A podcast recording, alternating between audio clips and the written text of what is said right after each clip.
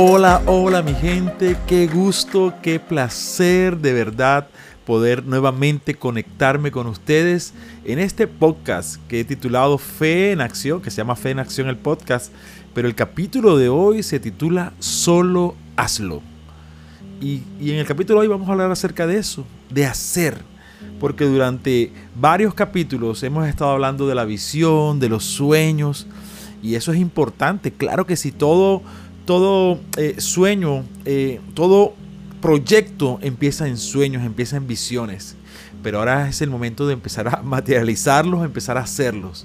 Hasta ahora hemos hablado entonces de sueños y visiones, como dije en el capítulo 1. Si no has tenido la oportunidad, por favor, Vete toda la serie desde el capítulo 1, ya este es el episodio 4 y hemos estado ahí hablando de sueños, de visiones, de la necesidad de tener acción. Yo decía en el capítulo 1, sueños sin acción se quedan en ilusión.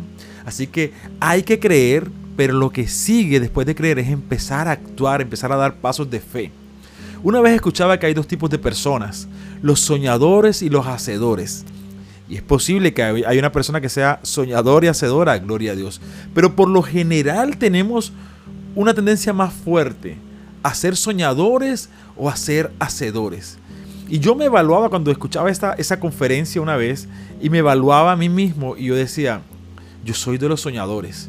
Yo soy de los que me vienen sueños, visiones, pensamientos y esto lo podemos hacer así y lo podemos hacer de esta manera y qué bueno sería hacer esta otra cosa y proponer y hacer. Pero literalmente les comento y aquí abro mi corazón, soy bastante o era bastante malo para ejecutar esos sueños que Dios había puesto en mi corazón, esos pensamientos que Dios había puesto en mi corazón. Y a veces nos quedamos como grandes soñadores soñando y durmiendo sobre esos sueños. Pero hay una frase que dice, para cumplir sueños hay que despertar. para cumplir sueños hay que despertar. Y mi esposa, Anita, que sé que me escucha también, es una mujer que me ha ayudado muchísimo. Y es una mujer que es del tipo hacedor. También sueña, claro que sí. Porque eso te decía ahorita, tenemos como, cada uno tenemos esa parte de soñar y hacer. Pero hay unos que desarrollan más una de estas habilidades. Yo soñé la capacidad de visionar, pero mi esposa soñó esa capacidad de gestionar, de hacer, de poner a hacer las cosas. Entonces, gracias a Dios hemos hecho un equipo maravilloso porque a veces a mí se me han ocurrido ideas eh, y yo solamente, y yo siempre lo he predicado algunas veces, la iglesia sabe que es así. A veces he pensado, sería bueno hacer un, por decir algo, estoy poniendo un ejemplo, un retiro de parejas. Y lo he pensado quizás. Y sí, hay que hacerlo para hablar de estas temáticas. Y qué bueno que las parejas puedan tener un tiempo de esparcimiento, una cena romántica y estas otras cosas. Y yo solamente lo pienso, solamente lo pienso. Pero mi esposa es la que me aterriza, la que llega y dice, ok, ya llamé, esta es la cotización del lugar, este es el menú que ofrecen, el, salón tiene capacidad para tantas personas y averiguamos esto y esto otro, el transporte. Yo me quedo, yo digo, wow a veces me quedo quieto y digo, solamente era un pensamiento, solamente era un sueño. Pero qué hermoso que hay gente que te impulsa a que los sueños que Dios ha puesto en ti no se queden solamente en ideas, sino que puedan ser materializados. Hay soñadores y hay hacedores. Y yo he aprendido a, a través de los años con mi esposa y con Dios a trabajar en esa parte de gestionar, de hacer, porque es supremamente importante para lo que necesitamos hacer el plan de Dios. Muchas veces los sueños se quedan en eso, en sueños. No, ahora hay que aterrizarlos y empezar a cumplir esos sueños. Eh, la transición entre soñador y hacedora me, costó, me costó. Pero gracias a Dios por la compañera de vida que puso a mi lado, que me ayudó no solamente a soñar, sino también a concretar. Ahora hay una pregunta. Y, y yo creo que este capítulo es muy importante para mí porque ah, voy a hablarles también desde mi corazón porque yo lo he vivido. Esta pregunta es, ¿qué nos impide hacer? ¿Qué nos impide hacer? Hay muchas cosas, hay muchas variables, hay muchas cosas que te impedirán hacer. Yo cogí solamente cuatro y voy a tratar de ser lo más práctico posible y lo más rápido posible. La primera que puse que nos impide hacer o que nos distrae del hacer es la procrastinación. E, esa, esa procrastinación que tenemos, que es darle prioridad a cosas que no nos dan beneficio, pero que nos generan una satisfacción inmediata. En este tiempo de redes sociales tú sabes cómo es este asunto. estás en un proyecto de la universidad. Me río porque me acordé de un meme de alguien que está haciendo la tesis y, pone el, título de la tesis, capítulo 1, y pone el título solamente y en eso le llega un mensaje de Instagram y, empieza a revisar y empieza a ver los reels y empieza a pasar, pasar, pasar. Y cuando se da cuenta, habían pasado como 10 horas.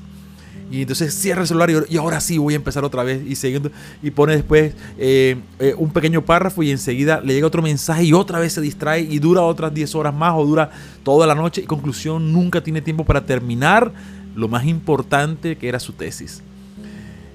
Y de eso se trata el procrastinar. Se trata de que a veces nos distraemos con cosas que nos generan una satisfacción momentánea. Tenemos tantas distracciones y las distracciones, mira, este tema de las de redes sociales hay que saberlo utilizar, de la tecnología en general, no solamente de las redes sociales, de la tecnología.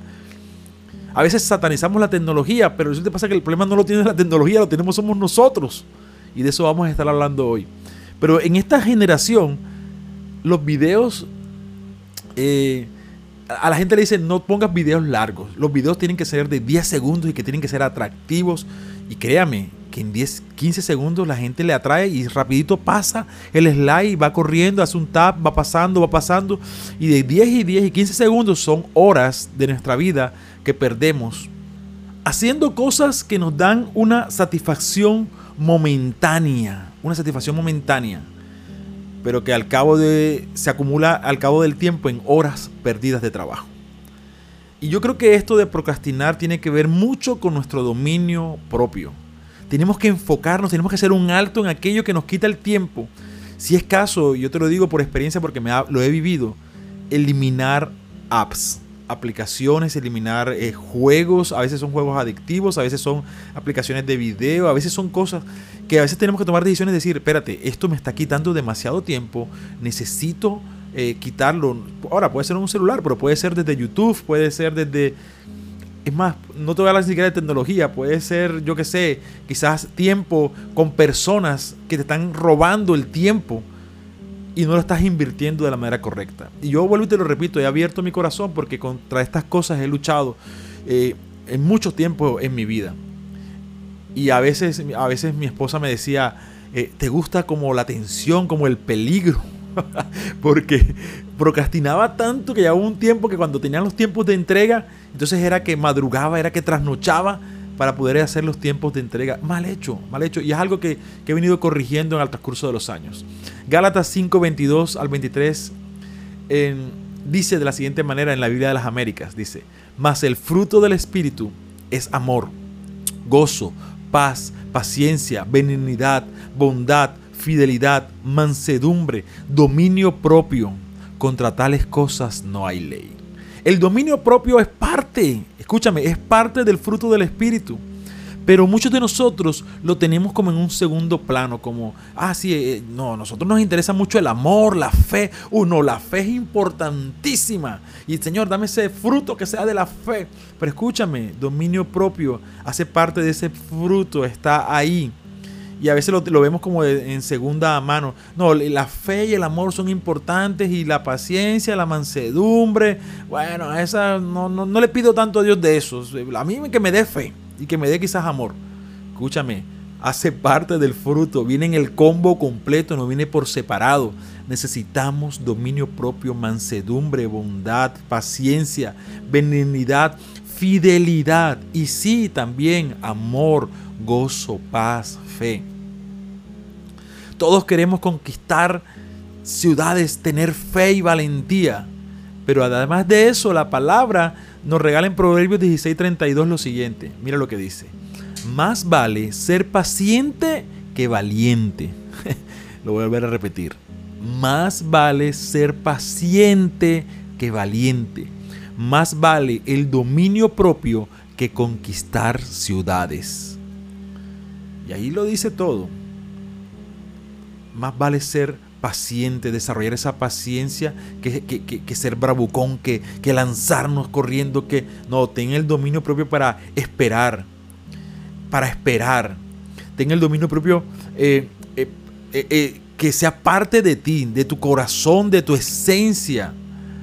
Hay otro versículo que no recuerdo porque dice que el hombre que no se domina a sí mismo es como una ciudad sin muros es una ciudad sin muros, sin murallas. Y es así, el pecado acecha, el pecado entra, toda tentación que llega la aceptamos, toda eh, oferta que viene de afuera la aceptamos y la, la tomamos como propia. Si queremos dejar de procrastinar, hay una decisión que tenemos que tomar. Esto es importante porque hay gente que solamente ora. Señor, ayúdame, Señor, ayúdame. Sí, maravilloso, pero el siguiente paso es actuar y el paso es empezar a desarrollar disciplinas, empezar a dejar cosas que te están distrayendo del propósito que Dios tiene para ti. En 1 Timoteo 3 nos habla acerca de lo que debe ser un ministro del Señor y una de las cosas que dice que este ministro debe gobernar bien su casa porque si no gobierna bien su casa, ¿cómo puede gobernar la iglesia? Y yo quiero que debe ser así. Debe empezar en nosotros mismos primero. Si queremos dar un fruto hacia afuera, debe ser en nosotros mismos que tengamos ese dominio propio para gobernar. Mm, gobernar no solamente las cosas que nos mandan a, hacer, lo que lideramos, sino a gobernarnos a nosotros mismos. Pide dominio propio, por favor, practícalo, ejercítalo a diario. Yo creo que en todo el día y quiero que hagamos la tarea hoy que estás escuchando este podcast. Y eh, anótalo, hoy tomaré, tendré dominio propio sobre estas situaciones que estoy enfrentando.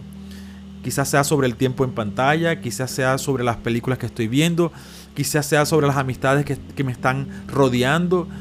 No sé qué cosas necesitas, quizás sea sobre una dieta, sobre ciertos alimentos que necesitas restringir y necesitas empezar a tener dominio propio hay que empezar a actuar sobre eso. La segunda cosa, te dije la primera cosa es, ¿qué nos impide hacer? La procrastinación, no tener dominio propio. Otra cosa que nos impide hacer o avanzar en los proyectos que Dios pone es prestar nuestros oídos. ¿A quién estás escuchando tú? Muchas veces, literalmente te lo digo, no avanzamos por el qué dirán. Porque cuando empezamos, enseguida empiezan las burlas, empiezan los comentarios. Mira, yo este lo tengo tan claro. Nada más es que tú digas que tienes un proyecto en tus manos para que veas cómo se levantan voces de apoyo y voces de rechazo. Gente que te va a decir, adelante, ves, tú puedes. Y gente que te va a decir, no lo hagas. Uy, eso sí es. Yo me metí en eso y eso fue lo peor. Yo hice, yo también intenté montar el negocio, yo también intenté y a mí me fue mal. Porque muchas veces recibimos esas, esos comentarios de personas que hablan desde su dolor, que hablan desde su, desde su resentimiento, quizás desde su mala experiencia. Pero tienes que entender algo, no todos vivimos las mismas experiencias, no todos vemos las cosas desde la misma perspectiva. ¿O no te ha pasado que alguien te ha dicho, vamos a poner un, caso también hipotético de una película, alguien te dijo, no te veas esa película porque es malísima, pésima. Pero resulta y pasa que te das la oportunidad y dices, si me la quiero ver, voy a ver si es mala, no importa, pero yo quiero vérmela. Y te la ves y te pareció tan buena. me río, me, río porque me acuerdo de cosas. Mira, mi esposa, eh, mi amada esposa, a veces vamos al cine los dos y nos vemos la misma película. Y ella me dice, ¿qué película tan mala? Y yo por dentro, eh, te he tratado de decir como que, oh, bueno, sí, estuvo regular, pero dentro de mí quizás puede ser buenísima. ¿Cómo me dice que estuvo mala? A veces eso lo digo de frente. ¿Cómo dices eso? Tenemos nuestras diferencias, vemos las cosas desde dos puntos de vista diferentes. Entonces, hay que necesariamente eh, vivir la experiencia, empezar a, eh, a emprender y, la gente te va a hablar de sus experiencias, de sus fracasos, de su forma de hacer las cosas, de su forma de ver las cosas, de lo que les gusta a ellos. A mi esposa le gustan las películas que tratan de la vida real, que te dejan una enseñanza.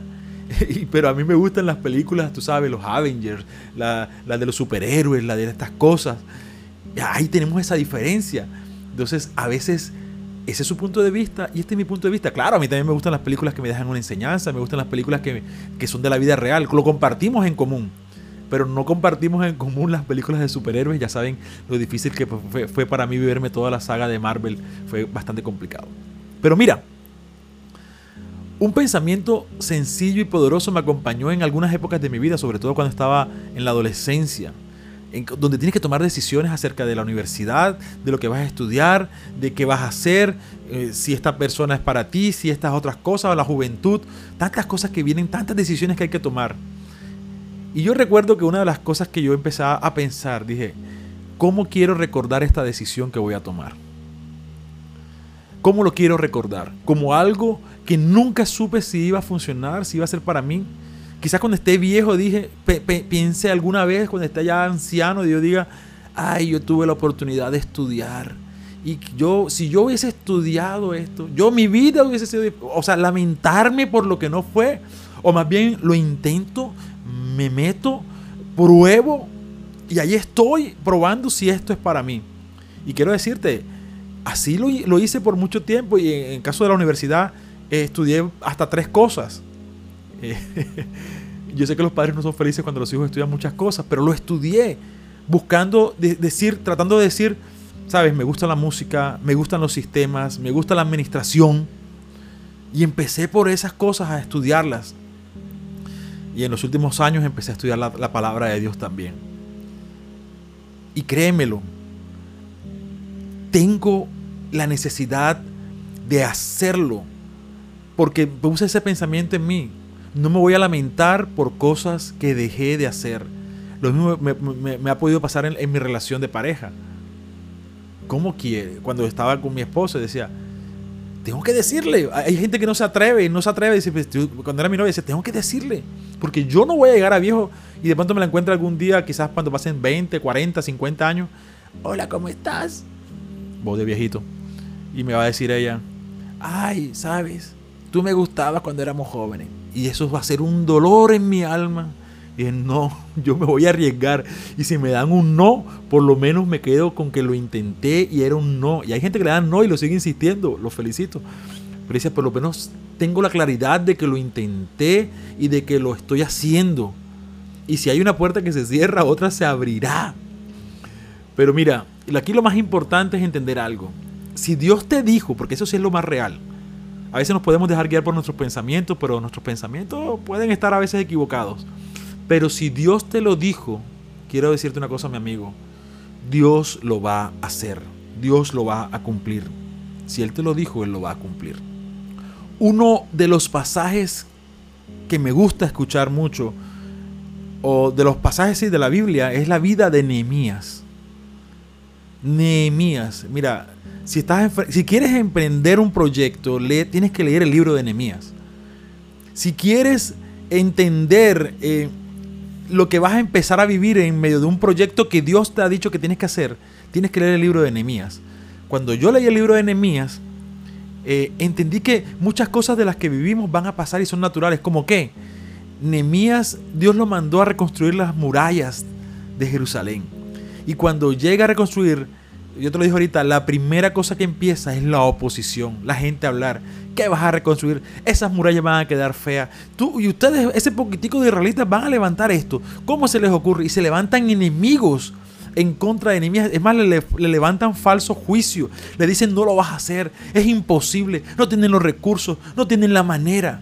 Calumnia, burlas. De todo vivió Nehemías. Pero me gusta una de las respuestas de Nehemías que da en Nehemías eh, capítulo 6, versículo 8. Dice, en, dice Nehemías, entonces yo le envié esta respuesta. Nada de lo que dices es verdad. Esto es un invento tuyo. Y es que ellos querían asustarnos pensando que así dejaríamos de trabajar. Pero yo le pedí a Dios que me ayudara a seguir trabajando aún con más fuerza. Es decir, tienes que enfocarte en lo que Dios te ha dicho que tienes que hacer. Las demás, las demás voces nunca se compararán con la sabiduría y la fuerza de Dios. Pero quiero aclararte, es la voz de Dios. Con esto no quiero decirte que menosprecies el consejo de los demás. Pero sí tienes que tener esa, ese discernimiento para saber si te están hablando en un consejo o te están hablando desde sus temores o te están hablando desde sus propios miedos. Así que adelante, escucha la voz de Dios y avanza en lo que Dios te ha dicho que tienes que hacer. Quiero que, que me escuches en algo, algo más. Ya, ya terminé. ¿Sabes? Me, falta, me faltan dos cosas más, pero lo voy a compartir en el siguiente podcast porque el tiempo va volando y no quiero quitarte mucho de tu día, de tu tiempo, de tu día, de tu devocional o de, o de la manera como escuches este podcast. En el próximo podcast trataré otros dos puntos más. Hoy te mencioné solamente dos puntos y esos dos puntos hablaron acerca de a quién le estás prestando tus oídos, qué estás escuchando y cómo luchar contra esa procrastinación. En el próximo podcast te voy a abrir mi corazón acerca de los otros dos puntos. Uno de ellos es el perfeccionismo y el otro el miedo al fracaso. Dos cosas que me han perseguido por mucho tiempo.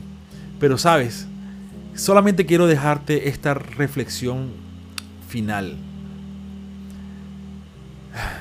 Haz, haz, haz. No temas lo que la gente va a decir. Mira, quiero decirte, si tú haces, van a hablar. Y si no haces, van a hablar. Entonces, por favor, haz. Para mí es un gusto, un placer que me hayas acompañado en este tiempo de reflexión, en este podcast. Y espero que nos veamos la próxima semana. Todos los lunes estoy poniendo un episodio. Por favor, sígueme en las redes sociales. Arroba G López Segura en Instagram. También estoy así, de esa misma manera, arroba G López Segura en X, antes Twitter. Y en Facebook estoy como Pastor Gustavo López Segura. Me puedes encontrar también. En YouTube sale este podcast. Sale en Spotify, en Apple Podcasts, sale en Amazon. En cualquiera de estas plataformas. Quiero darle las gracias por el apoyo que hemos venido recibiendo. Un abrazo y nos veremos entonces la próxima semana para seguir hablando de este tema tan importante. Hacer.